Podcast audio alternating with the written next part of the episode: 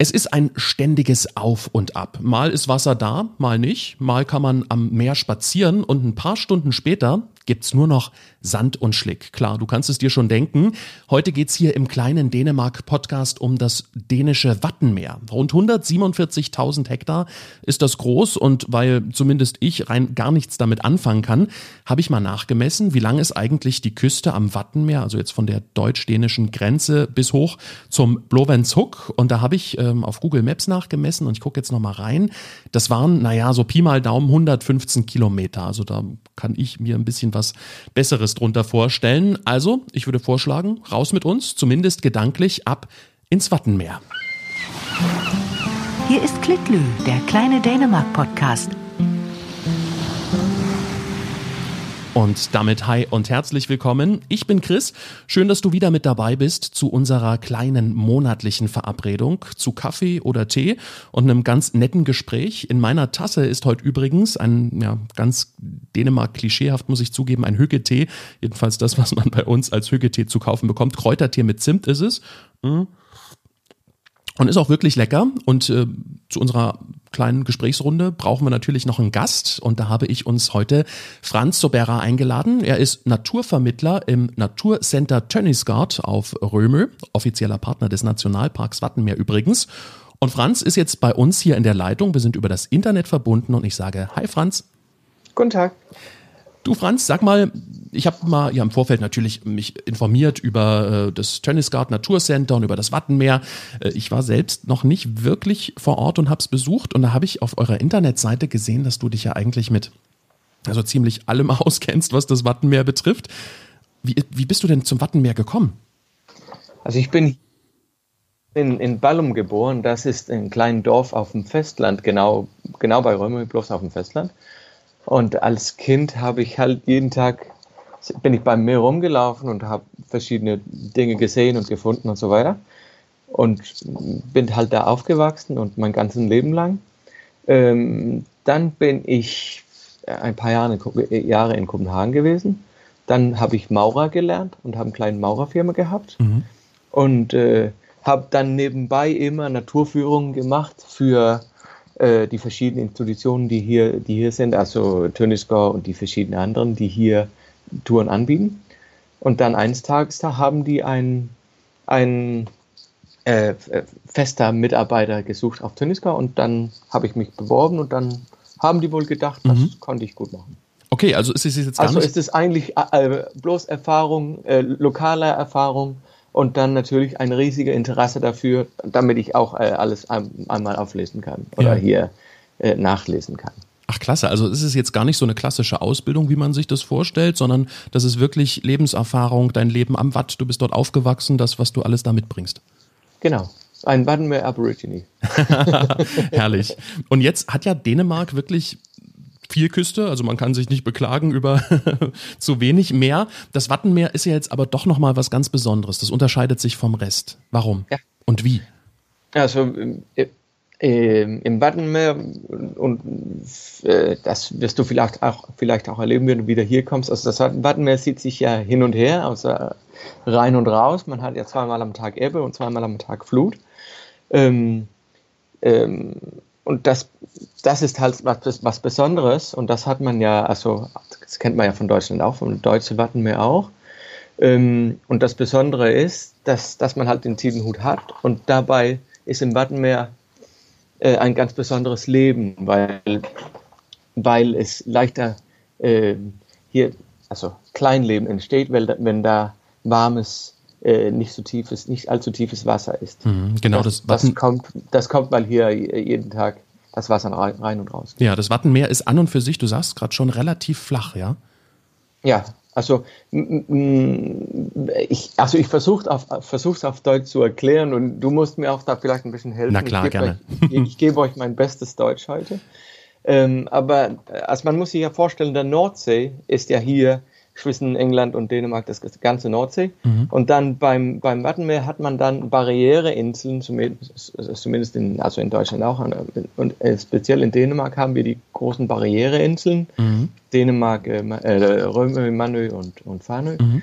Und auf der Außenseite von die Barriereinseln ist es so ziemlich tief. Mhm. Da merkt man nicht so leicht, wenn das Wasser äh, zwei Meter höher ist oder zwei Meter tiefer ist. Ah, okay. Denn da ist es, der, der, der Strand ist ziemlich steil. Mhm.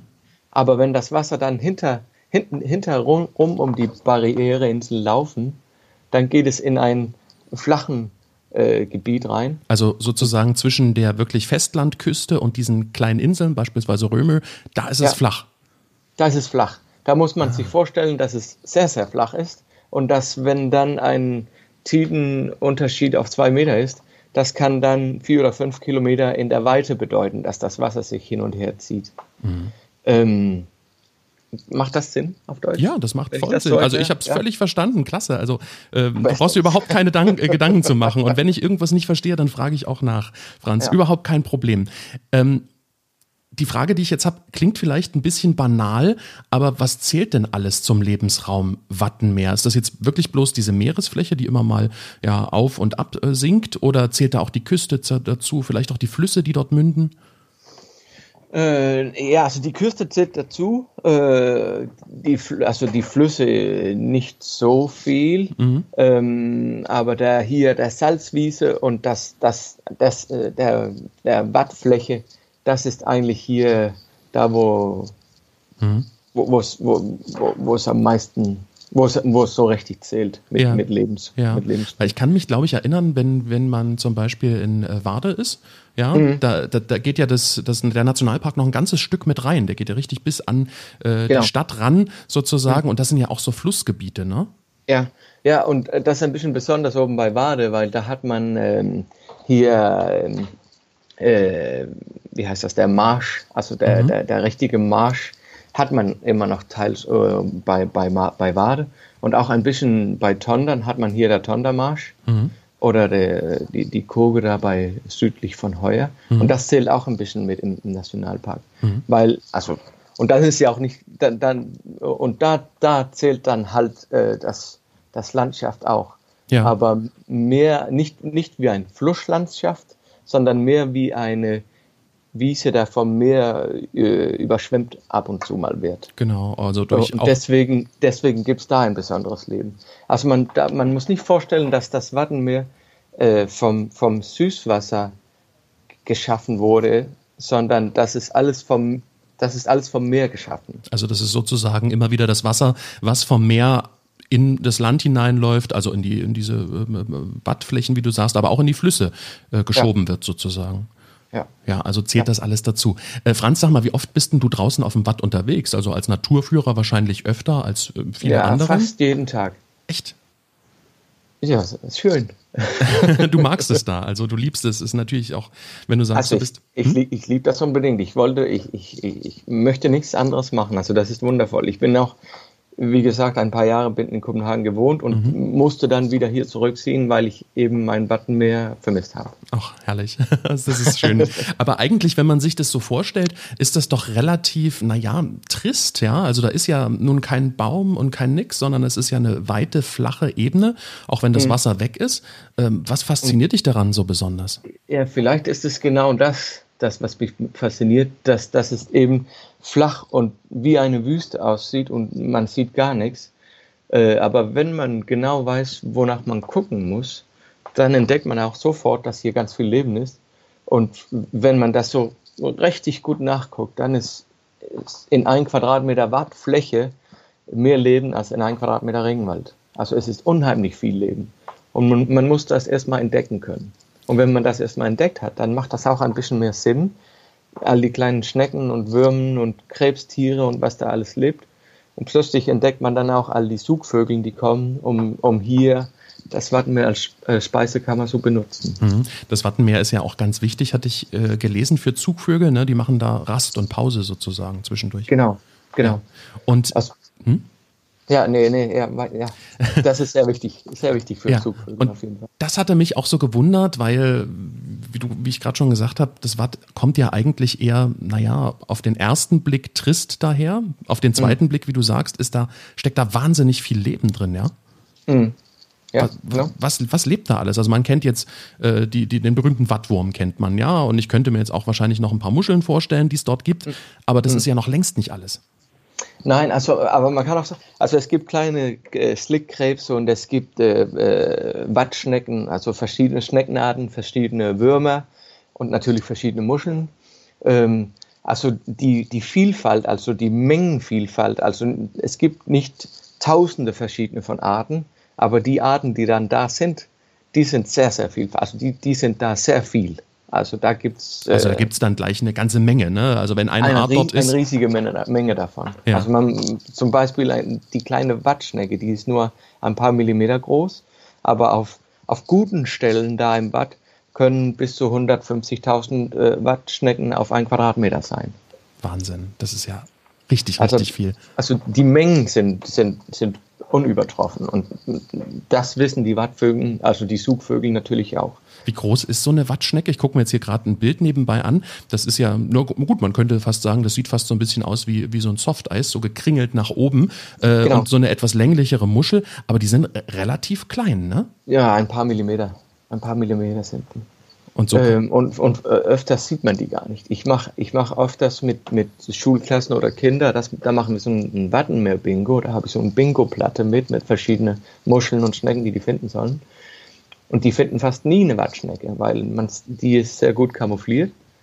Und dabei, wenn die zurückkommen, die Kinder, da ich, kann ich immer sagen, das habt ihr alle gefunden. Denn entweder steckt einer auf ihren Schuh oder auf ihren Fingern oder in das Matsch, das sie auf den Fingern haben. Mhm. Denn die sind überall. Aber sehr, sehr gut kamoufliert. Und das finde ich wundervoll im Button, ja. dass man nichts entdeckt, wenn man das nicht weiß. Also man muss genau hinschauen. Und solche, solche kleinen äh, Wattschnecken, die sind jetzt beispielsweise auch äh, Nahrungsmittel für Vögel oder? Ja, ja. die sind äh, sehr wichtige Nahrung für, für Sugvögel. Ja. ja.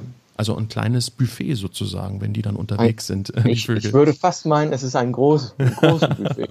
ähm, Franz, Jetzt ist ja das Wasser, wir haben schon mal über den Tidenhub gesprochen, ähm, das Wasser ist zweimal am Tag da und zweimal am Tag weg. Ist das nicht auch irgendwie manchmal ein bisschen, naja, nervig, wenn man jetzt mal baden gehen will und plötzlich steht man am Meer und plopp, Wasser weg? Ja, ich, als Kind fand ich das äh, ab und zu sehr, sehr äh, wie gesagt, schlecht. Ähm, weil da wollte, wenn man gerne baden gehen möchte und es schönes Wetter ist und plötzlich ist kein Wasser da, das macht ja keinen Spaß.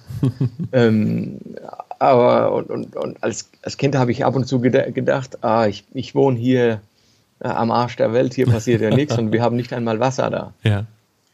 Aber wenn man erstmal das ganze Leben und der ganze Vielfalt entdeckt, dann finde ich, das ist nur ein Teil der Charme, dass, dass das Wasser mal hier ist und mal nicht hier ist. Mhm. Ähm, ich finde auch, ähm, ein Teil der Charme ist halt, dass wenn man eine Wanderung machen möchte, dass man hier im Wattenmeer, ähm, da, da, kann man nie hundertprozentig entscheiden, nächsten Samst, Samstag möchte ich los.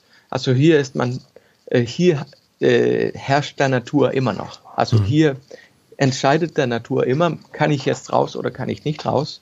Ist heute Ebbe, ist heute ein Sturm? Ja. Ähm, und das finde ich sehr, sehr, äh, ähm, äh, also das, das, spürt man das Leben der Natur, dass man unter, also der Natur ist über einen. Also man, man, man kann mhm. das nicht äh, die, ne, die Natur nicht hier also, beherrschen. Genau, der Mensch, der muss sich der Natur unterordnen und fügen. Genau, unterordnen, ja. genau das war das Wort. Also ja. man muss sich hier unterordnen, sonst, sonst hat man hier nicht viele Chancen im Watten mehr. Wir müssen vielleicht mal kurz erklären, also so in etwa weiß ja jeder, okay, das Wattenmeer und Ebbe und Flut, das hat was mit dem Mond zu tun. Aber mehr könnte ich jetzt persönlich auch nicht äh, erklären. Du weißt es hm. ja bestimmt besser. Wie funktioniert das genau? Durch also, die Anziehung, oder? Der, ja, der Mond hat äh, Anziehungskraft. Und das heißt, wenn man sich das mal grob vorstellt, dass wenn der Mond genau über uns ist, dann hat man hier, in, hier bei uns auf jeden Fall ungefähr, äh, also eine kleine Flutwelle, genau, genau unter dem Mond. Und wenn der Mond dann weiterzieht, dann zieht der Flutwelle natürlich mit. Und der Flutwelle ist dann äh, Hochwasser. Mhm.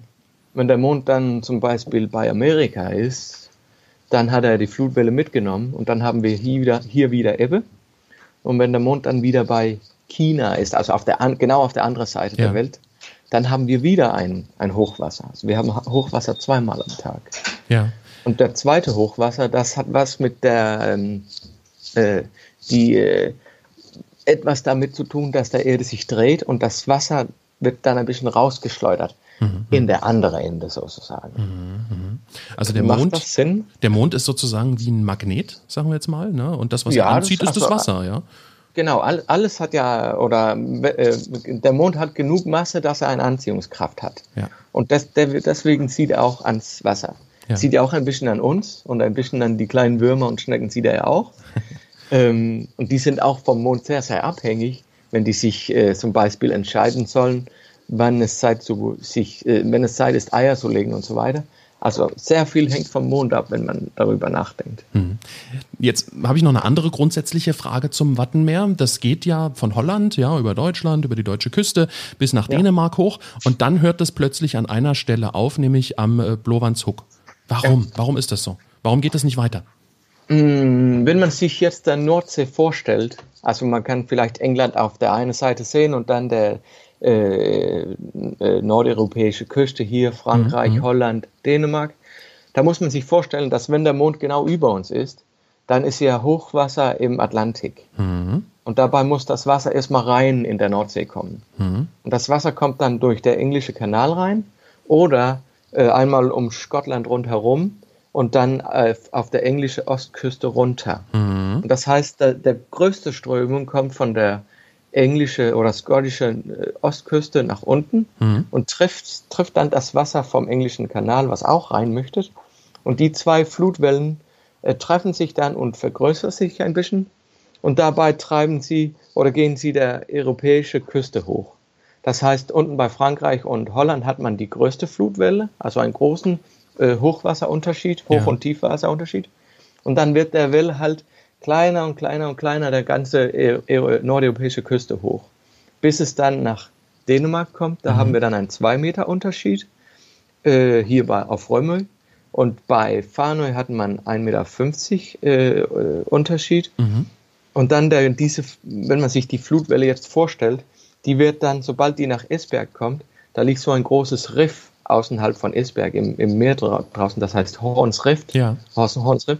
Und das nimmt dann all der Energie aus der Flutwelle raus. Und das ah. heißt, der Flutwelle eben sich ein bisschen, dass man nicht so viel äh, hoch und äh, der, der große Unterschied zwischen Ebbe und Flut dann auf der Rest von der dänischen Küste ja, hat. Ja, also dieses Riff nimmt die ganze Energie sozusagen, das ganze ja, Wasser, dann staut es auch vielleicht ein bisschen, oder? Ja, ja, ja, ja, ja es staut nicht, ja. aber der, der, der Wille wird einfach äh, ausgeleert. Also der Energie wird ausgeleert und das okay. wird dann halt einfach so, so eine flache, äh, flach, so flaches Wasser nach der Welle. Also das von Ring, Ringköping und weiter hoch wird dann halt äh, mehr ausgeglichen. Ja.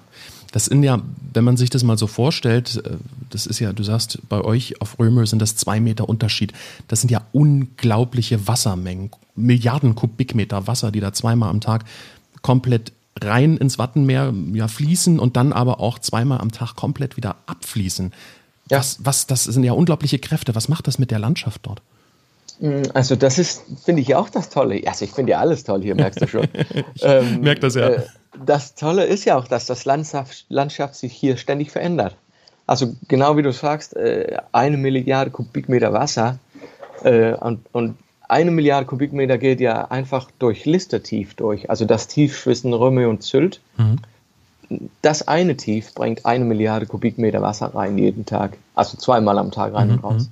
Und das heißt auch, es nimmt ja ganz viele Sedimente mit, also Sand und Lehm und Silt und so weiter. Und äh, manche Stellen baut es dann was auf und manche Stellen nimmt es dann ein bisschen was mit. Äh, zum Beispiel Sylt wird ja immer kleiner. Mhm. Also Sylt wird, äh, wie heißt das, äh, abgebrochen oder ja, also abgetragen. Abgetragen. Ja. Und dabei wächst Römö dann je, jedes Jahr mit zwei oder drei Meter. Nicht schlecht. Äh, nein, das ist wundervoll. und so ist es ja im Wattenmeer. Also alles, alles verändert sich ständig. Als ich Kind war, sah das Wattenmeer ja auch ganz anders aus. Ja, sag, sag mal, tut. sag mal, wie, wie, wie ist denn der Unterschied? Wie, wie, wie anders? Wie kann man sich das vorstellen? Ähm, das ist sehr äh, lokal. Also bei, mhm. bei Ballum, da wo ich wohne, äh, wächst der Watt jedes Jahr mit ein paar Millimeter. Das heißt, der, der Strand geht immer länger nach draußen oder die, die Salzwiese breitet sich raus. Mhm. Äh, äh, der, der Lehmboden oder die Wattflächen oder das Schlick äh, verändert sich auch immer, wo, ist, wo kann man jetzt richtig schön laufen und wo nicht. Also da wächst das Gebiet. Und bei Jervstedt bloß 15 Kilometer südlicher, da kann man sehen, dass, dass das alles wieder äh, langsam verschwindet. Mhm. Also alles ändert sich ständig. Und du hast gerade gesagt, du warst auch bei, bei, äh, bei Scullingen da oben. Gen, äh, bei Scullingen, na, ich war an der Hohbucht, das habe ich dir Ach, im Vorgespräch, genau. genau. im Vorgespräch habe ich dir erzählt, dass ich da, also wir, wir reden ja natürlich immer nur ganz kurz vor die Zuhörer, ganz kurz bevor wir hier anfangen, äh, reden wir immer noch mal ganz kurz miteinander, dass wir uns kennenlernen und da habe ich eben Franz erzählt, dass wir im vergangenen Jahr im Urlaub waren äh, am Reköbingfjord und nach Esbjerg fahren wollten und da haben wir die Hohbucht entdeckt. Äh, zufällig, genau. weil wir mal über die Landstraßen gefahren sind und äh, haben da ein kleines Picknick gemacht mit Blick aufs Wattenmeer. Mhm. Und hier Hohbucht und Skallingen, das große Gebiet, was da oben liegt, das ist auch ein großes äh, Dünengebiet, aber auch ein großes Salz, Salzwiesengebiet. Mhm. Das wurde auf einem, eine Nacht äh, gebaut, also oder vom Meer, vom Meer, äh, äh wie heißt das? Äh, Erschaffen. Gesch geschaffen. Ja. Äh, in einen großen Sturm in 1634. Wie? Und da ist jetzt die kompletten Salzwiesen dort, die sind da in einer Nacht angespült worden. Genau, und das war das, das große Hornriff, wovon wir gerade geredet ja. haben. Das war viel größer vor 1600. Und dann an einen großen Sturmflut kam das alles rein und hat dann ein ganz neues Land da oben gebaut. Wahnsinn. Ähm, und weil das Land sich hier so schnell verändert, ähm, das Land da oben ist ja nur 300 Jahre alt oder 400 Jahre alt, ja. ähm, deswegen hat äh, die Universität, also die Geografische Institut in Dänemark hat mhm. da auch eine Abteilung beim Universität, was immer äh, hier im Wattenmeergebiet, äh, also, äh, dass sie hier ein paar Wochen bleiben, ja. um, um das alles äh, zu forschen und zu, äh, zu lernen, ja. mh, mm, weil das hier alles so schnell geht der Landschaft. Wahnsinn, das ist wirklich super spannend, finde ich. Ähm, das sind ja extreme Bedingungen, darüber haben wir schon gesprochen. Es ändert sich alles irgendwie ständig. Ähm, viel Leben ist im Wattenmeer, darüber haben wir gerade schon mal kurz ge geredet. Jetzt hast du hinter dir ja auch äh, eine Karte hängen, wir, wir sehen uns ähm, hier sozusagen übers Internet. Das, sind das jetzt alles Sachen, die dort leben? Da sind auch unglaublich viele Pflanzen oder ist das jetzt nur aus dem Meer sozusagen? Ja, das ist mehr aus dem Meer. Ah, okay. das, äh, eigentlich ist das äh, ein Einpackungspapier aus England, aber ich fand den bloß schön. Okay. Ähm, aber wir haben ja ganz viele verschiedene, also ganz viele Tiere und ganz viele Pflanzen. Mhm. Ähm, und das, was hinter mir ist, da, da sind äh, sogar auch hier die, wie heißen die überhaupt? Äh, Oktopus oder? Die Oktopussen, ja. ja. und die haben wir hier nicht so viele. Ja. Äh, wir haben welche, aber nicht so viele. Aber ihr habt, ihr habt viele Pflanzen auch am Meer. Ich glaube, ich habe mal eine Reportage gesehen über Dänemark. Da ging es, äh, da, da, es könnte sogar sein, dass du da vielleicht dabei warst. Ich weiß nicht, ob du mal im Fernsehen warst. Äh, ja. Und da hat man hat der Führer, der Guide, einen äh, Salat sich zusammengestellt aus dem Wattenmeer. Das funktioniert, genau. ja? Genau, das, das haben wir hier, das war ein, da haben wir hier eine Sendung gemacht mit NDR, glaube ich. Ja, da, dann warst, ähm, warst, du das oder war das ein Kollege ja, von dir? Ja, ja, ein, Ach, na, siehste. ein Kollege und ich.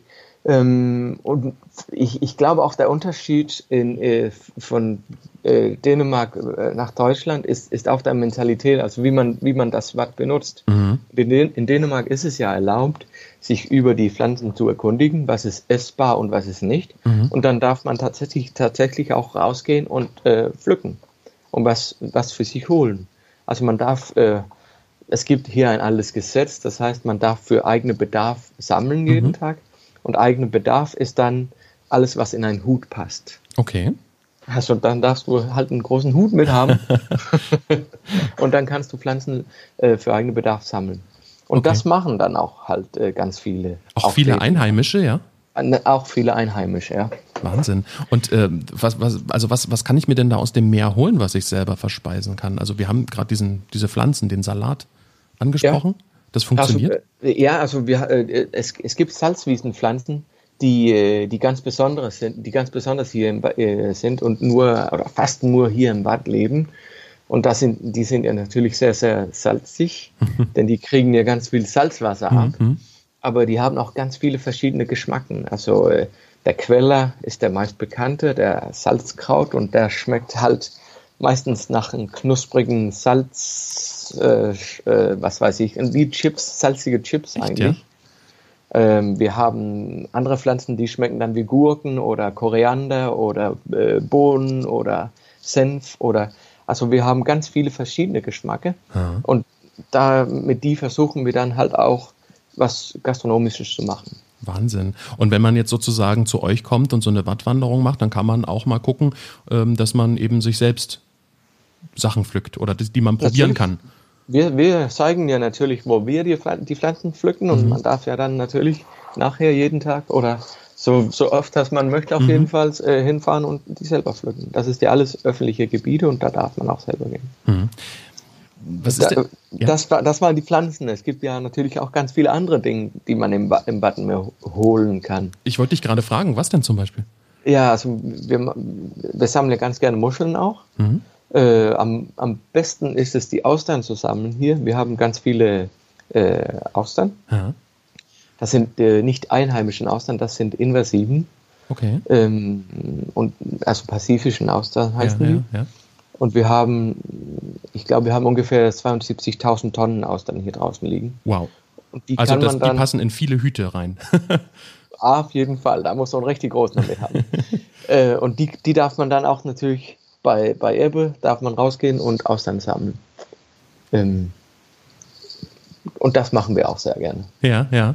Ähm, ich kann mir immer, also ich muss ganz ehrlich gestehen, ich habe noch nie Auster probiert.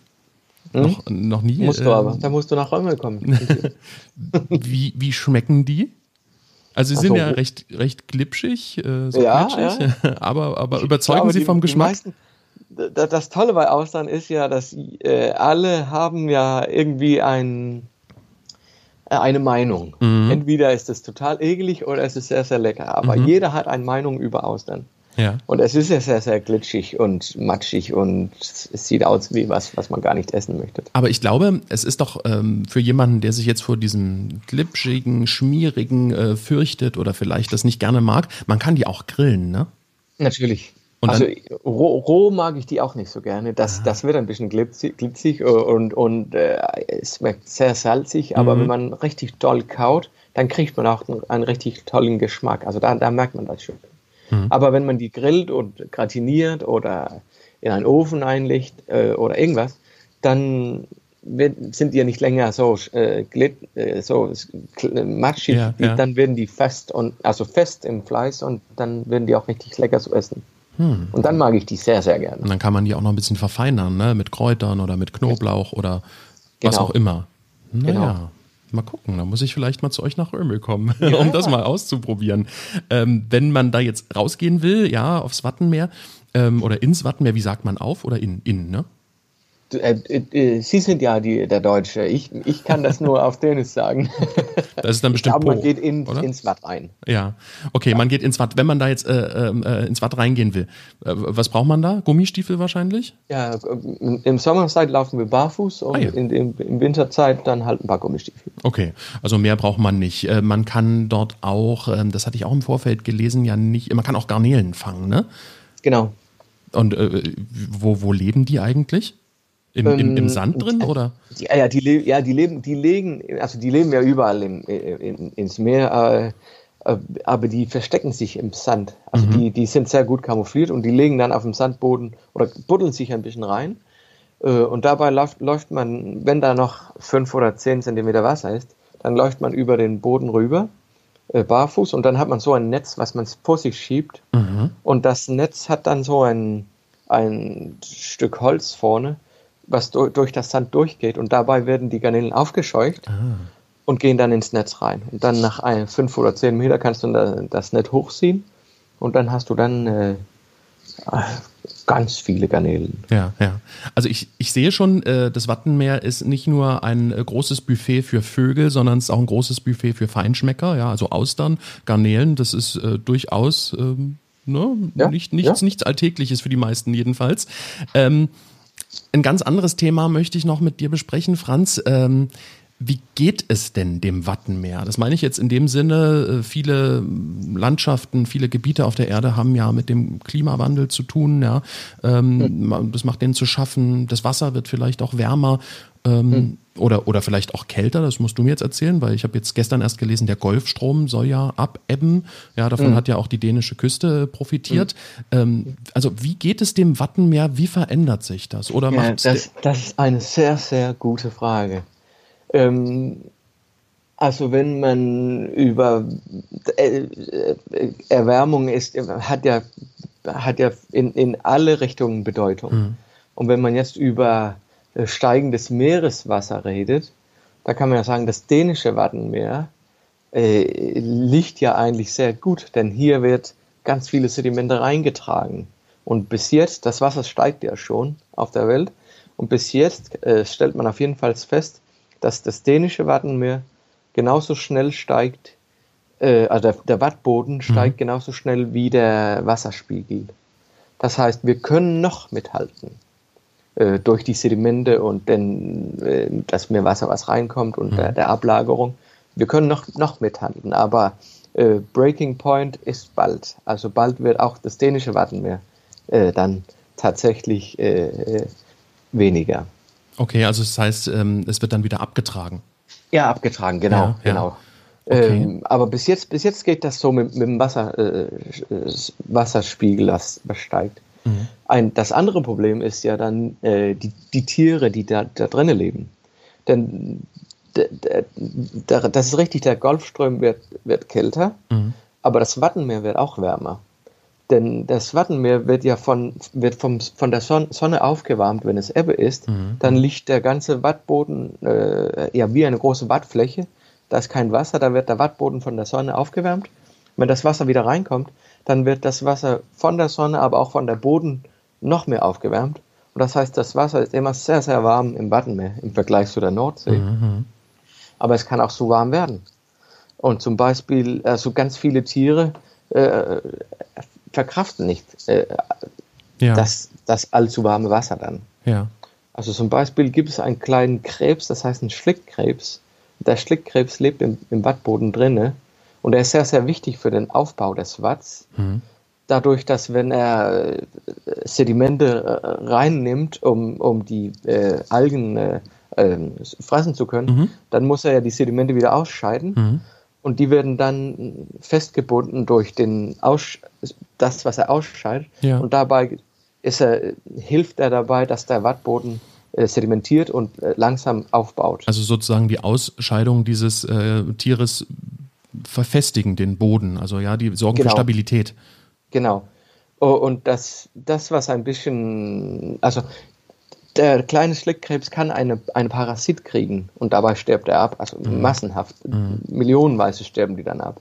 Und der Parasit vermehrt sich schneller, wenn das Wasser ein bisschen wärmer ist. Mhm. mhm. Und das merken wir dann diese Jahre, dass äh, plötzlich haben wir also milliardenweise von kleinen Schlickkrebsen, die auf dem Strand tot liegen. Okay. Äh, die sind auch nur hier ein Millimeter groß, also die sind sehr, sehr winzig. Aber man befürchtet, dass wenn die Parasiten sich noch besser vermehren können, dann können die auch äh, vielleicht die ganze Schlickkrebsen zum Beispiel äh, ausradieren. Hm, und das ist dann natürlich wieder schlecht, weil dann der Boden instabiler wird und besser ab oder schneller abgetragen wird, ja. Genau, und das war das ist nur beim Boden, aber der Schlickkrebs ist ja auch äh, Nahrung für unheimlich viele Zugvögel. Mhm. Und das ist ja dann auch ein Problem. Und das hat dann wirklich weitreichende Konsequenzen. Du sag mal, kann man denn sich irgendwie, kann man das Wattenmeer irgendwie pflegen oder kann man da irgendwas dagegen tun? Äh, Gibt es irgendwelche Sachen, die man, die, die äh, ihr unternehmt, um eben das Wattenmeer zu schützen oder ist das schwierig? Also, ähm, ähm, also ich denke gerade an einen alten Slogan, den ich mal gehört mhm. habe. Mhm. Man äh, äh, think globally, act, act locally. Also mhm. man kann ja, man muss global denken. Das muss man auch beim, beim Wattenmeer schützen, muss man ja global denken. Also mhm. wie können wir unseren normalen Leben ein bisschen ändern, damit wir einen kleineren Druck auf, auf äh, Klimadruck auf die Welt legt. Ich, lokal ist es ja sehr, sehr schwierig, das Wasser abzukühlen mhm. oder das Wasser nicht steigen zu lassen. Also da muss schon Da muss man schon global denken, äh, um das zu machen. Was wir lo lokal machen können, ist, wir versuchen ja zum Beispiel hier der pazifischen Auster, das ist ein invasiver, wir haben ja auch ganz viele Probleme mit, mit invasiven Arten, mhm. die reinkommen, die finden ja auch, das Wattenmeer ist sehr voll mit Nahrung, hier ist es schön zu leben. Also wir können ja versuchen, der, die, die neuen invasiven Arten zu, zu vermeiden oder äh, wieder versuchen, die wegzukriegen. Ähm, und was wir dann auch lo lokal tun können, ist dann, wir, wir zum, Beispiel, zum, Beispiel, arrangieren wir Mülltouren und mhm. also lass uns die Plastik, lass uns all die Nach, all das Nachlass ja. äh, aufsammeln, lass uns, dass es nicht hier in der Natur äh, rumliegt und äh, Probleme macht. Ich wollte gerade sagen, das merkt man ja nicht nur im Wattenmeer, sondern das merkt man ja überall, ja, auch wenn man jetzt irgendwo anders an der Nordseeküste oder auch an der Ostseeküste ist da liegt inzwischen echt viel rum. Ich kann mich erinnern, als ich Kind war und mit meinen Eltern in Dänemark war, da war bei Weitem nicht so viel Müll an den Stränden wie heute. Äh, und mhm. da, das ist ja auch was, was Touristen machen können. Ne? Egal wo sie sind, ob sie jetzt im Wattenmeer äh, oder am Wattenmeer Urlaub machen oder weiter oben, einfach eine Tüte mitnehmen äh, und, und Müll sammeln. Das hilft. Ja, und das, das, also wir, das haben wir auch in, ich glaube, schon vier oder fünf Jahren hier auf, auf unseren Toursender angeboten jeder Tourist oder jeder Einheimische kann hier kommen, mhm. dann kriegt man eine Tüte. Das ist leider auch eine Plastiktüte, das, müssen wir an, das können wir nur anbieten. Und, aber Tüten sind frei, wenn man Müll sammelt. Und da haben wir auch hier einen großen Container und da kann man immer seinen Meeresmüll reinschmeißen. Mhm. Also das ist. Wir, wir, wir arrangieren auch Touren, also äh, Touren mit äh, Naturführern, wo wir dann äh, Meeresmülltouren machen und dann ein bisschen darüber reden, Natürlich sammeln wir und dann reden wir auch ein bisschen mhm. über Plastik im, im, im, im, Meer. Aber du hast und auch dann, das, ja? Da muss ich aber auch sagen, äh, deine Landsleute, also Deutschen, mhm. die sind sehr, sehr gut. Also die, die, die machen das sehr gerne und also wir haben ganz viele Deutsche auf unseren Touren. Also mhm. da könnten die Dänen schon was lernen. Echt? Tatsächlich, äh, ja. die Deutschen sammeln da ein bisschen mehr als die Dänen?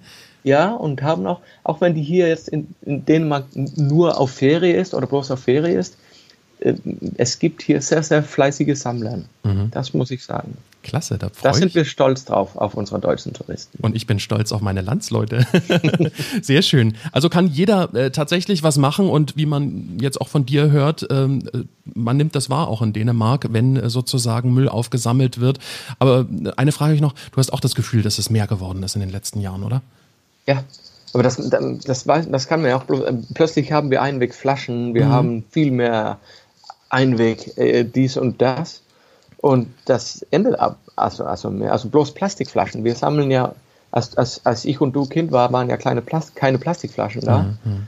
Und Plastikflaschen, das ist, äh, äh, was wir am allermeisten sammeln. Das ist ja auch krass, ne? Das ist ja, das kommt ja teilweise auch von richtig weit weg. Ich glaube, mhm. ich habe mal irgendwann die letzten Jahre am Strand eine, eine Flasche gefunden mit einem holländischen Etikett.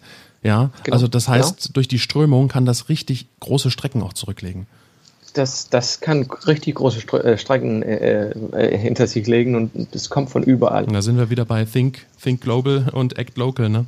Genau, mhm. und wenn man global denken würde, würde man vielleicht sagen, lass uns wenigstens das, was Einweg ist, nicht in Plastik machen. Das ist ja. doch blöde. Ja. Plastik ist das, Plastik ist das einzige Material, was nicht vergeht. Wieso muss man das mit so Einweg irgendwas machen? Das stimmt, das stimmt.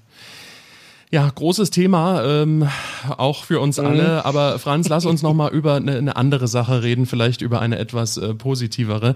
Ähm, ich wollte dich unbedingt noch was fragen. Auf eurer Internetseite, ich habe es eingangs erwähnt, du bist ja Experte für so ziemlich alles äh, rund ums äh, Wattenmeer. oder oder nix. Ich glaube, du, du, bei dir stehen am meisten Stichworte äh, zum, zum Thema Experte in.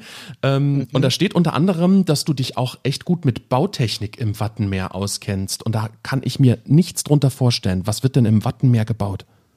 Ja, im, Im Wattenmeer wird nichts gebaut, ah. aber auf, auf die Wiesen, also auf der Mar in der Marsch und mhm. auf die Salzwiesen, da haben wir eine Bautradition, äh, oder, oder, ihr habt sogar eine Bautradition, also mhm. also wie, wie in Dänemark wird das der westschlesische Bautradition genannt, mhm. genannt also der Bauart, äh, die man hier von der holländische, deutsche und dänische äh, Wattenmeerküste, der Bauart, äh, wie man die Häuser hier baut. Mhm.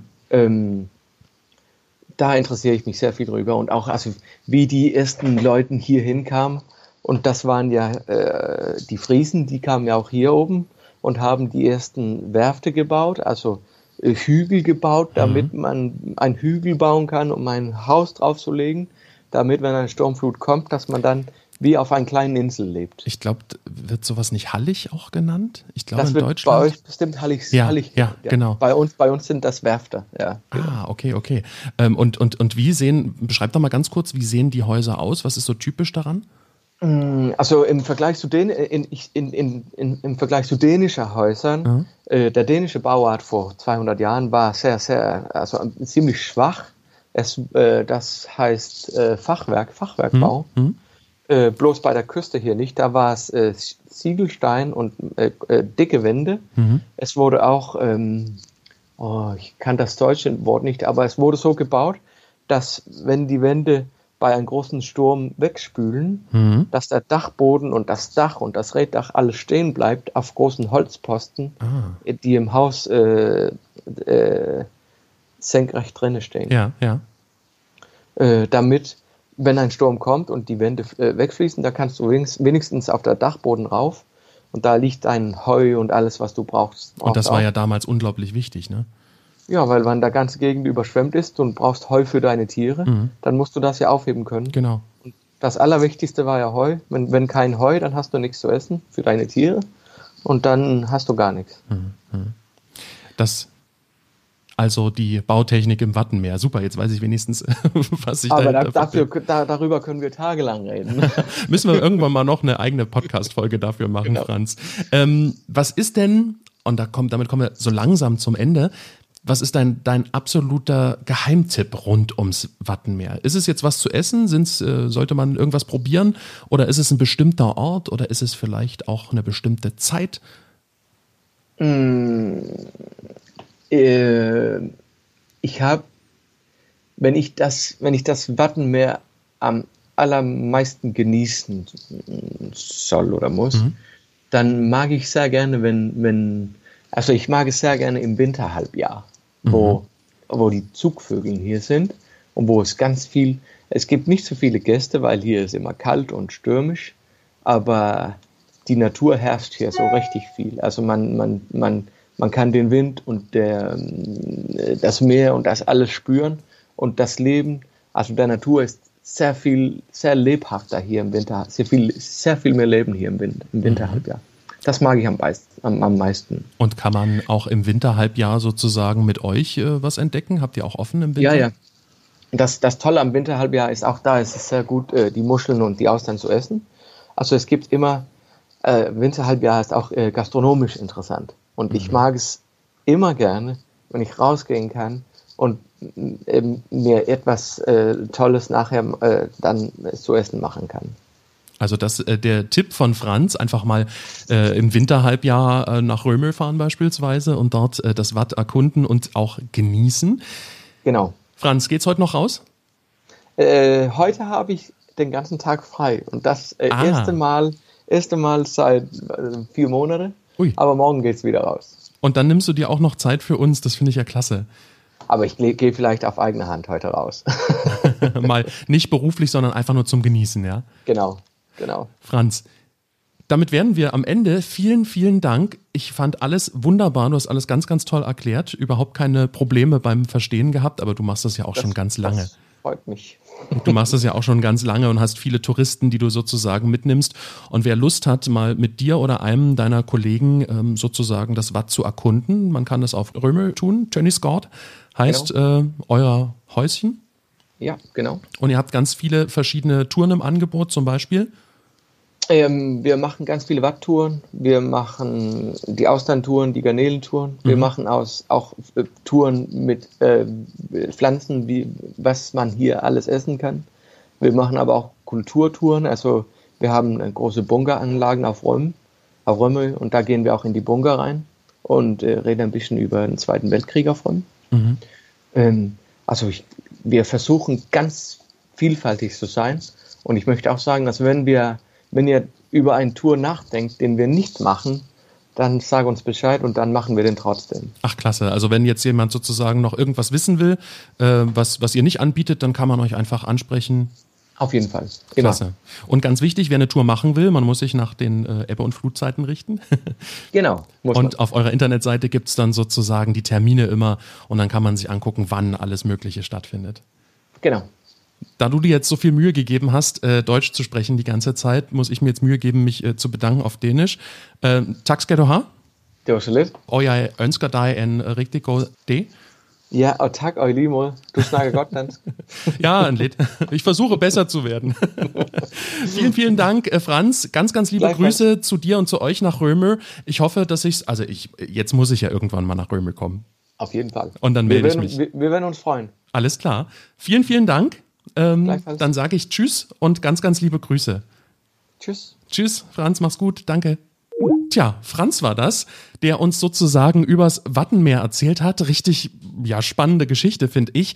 Ähm, tatsächlich war ich selbst noch nie im Wattenmeer, wie ihr gerade gehört habt. Aber wenn euch das interessiert, tönnisgord.dk da findet ihr alle Informationen darüber, wann Touren stattfinden, auch was die kosten. Ähm, da lernt ihr auch Franz und seine Kollegen kennen und dann könnt ihr auch mal das Wattenmeer auf eigene Faust, also nicht auf eigene Faust, sondern mit den Guides dort entdecken. Das war spannend. Jetzt habe ich richtig Lust, äh, ins Wattenmeer äh, mal zu gehen. Soweit wäre es das, diese Folge, diese vierte Folge vom kleinen ähm, Dänemark-Podcast. Äh, ich hoffe, sie hat euch gefallen. Wenn, dann könnt ihr mir gerne schreiben. Oder wenn ihr auch sagt, boah, mach mal bitte was anderes oder ich habe da ein Thema, was du vielleicht mal irgendwann besprechen solltest mit einem Gast, dann schreib mir an podcast.klitlü.de oder geh einfach auf meine Internetseite, da gibt's auch ein Kontaktformular, über das du mir äh, schreiben kannst. Ansonsten freue ich mich, wenn du auch im nächsten Monat wieder mit dabei bist. Immer am ersten Sonntag im Monat gibt's hier die neue Ausgabe von Klitlü, dem kleinen Dänemark-Podcast. Gibt sonst noch was zu sagen? Ja, wenn, wenn du magst, abonniere einfach diesen Podcast, dann verpasst du keine Folge. Und jetzt sage ich auch nochmal zu euch auf Dänisch, hi hi. Das ist, glaube ich, das Einfachste. Und äh, ich wünsche euch was. Bis zum nächsten Mal. Tschüss. Das war's schon wieder mit Klitlü, deinem kleinen Dänemark-Podcast. Nicht traurig sein. Mehr Dänemark gibt es im Internet auf klitlü.de.